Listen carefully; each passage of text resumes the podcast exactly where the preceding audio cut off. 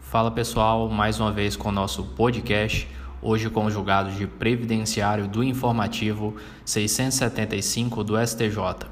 Neste episódio vamos falar sobre a possibilidade de o segurado receber a renda do trabalho mais o provento do seu benefício por incapacidade numa situação muito especial, e ainda sobre o prazo de prescrição para pedir a restituição de contribuições descontadas indevidamente em planos de previdência privada. O primeiro caso foi julgado em sede de recurso repetitivo, logo é um caso muito importante. Como sabemos, alguns benefícios previdenciários não podem ser recebidos em conjunto com o salário de um trabalho do segurado, a exemplo do que ocorre no auxílio-doença e na aposentadoria por invalidez.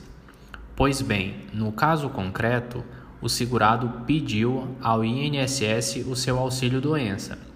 O pedido, no entanto, foi indeferido.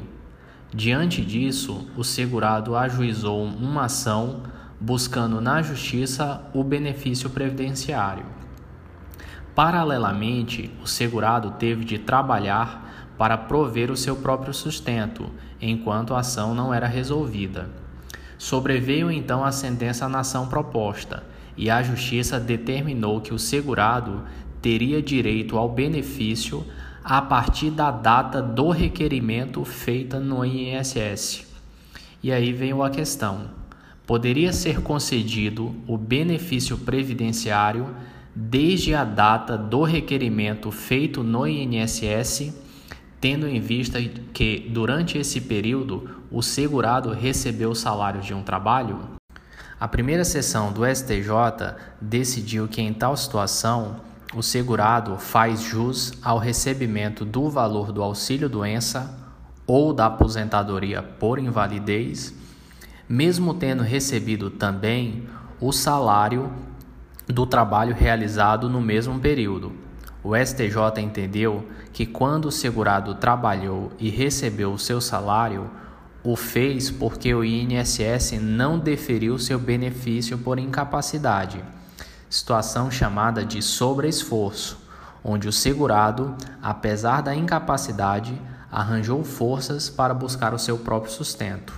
Sendo assim, o comportamento do segurado é legítimo e encontra amparo na boa-fé.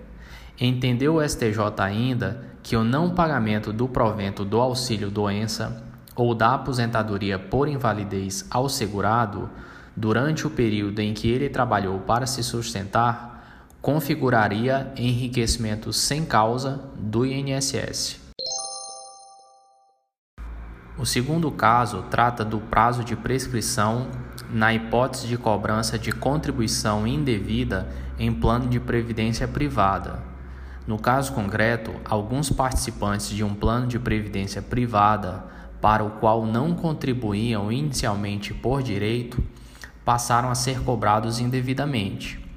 A discussão era saber se a prescrição para pedir a restituição das contribuições pagas indevidamente era de três anos com fundamento na proibição do enriquecimento sem causa, ou se era de 10 anos, conforme regra geral subsidiária do Código Civil. O STJ decidiu que a ação de enriquecimento sem causa tem natureza subsidiária, ou seja, deve ser proposta quando o débito, dívida que se pretende cobrar não tiver causa jurídica. Assim, o STJ entendeu que no caso de cobrança indevida pelo plano de previdência privada, havia sim uma causa jurídica, que era justamente o contrato de previdência privada sobre o qual se fundava a cobrança indevida. Desse modo, o STJ decidiu que o prazo de prescrição é de 10 anos, conforme regra geral subsidiária do Código Civil. Faço uma observação adicional. Pelo inteiro teor do julgado, é possível perceber que o STJ modificou ligeiramente o seu entendimento a partir de uma decisão da Corte Especial do próprio tribunal. E nessa decisão, o caso era ligeiramente diferente, pois se tratava de cobranças indevidas por operadora de celular. Logo, o raciocínio exposto para os casos de cobrança indevida em planos de previdência privada poderá ser utilizado em outras situações, ok? É isso aí, pessoal. Até a próxima.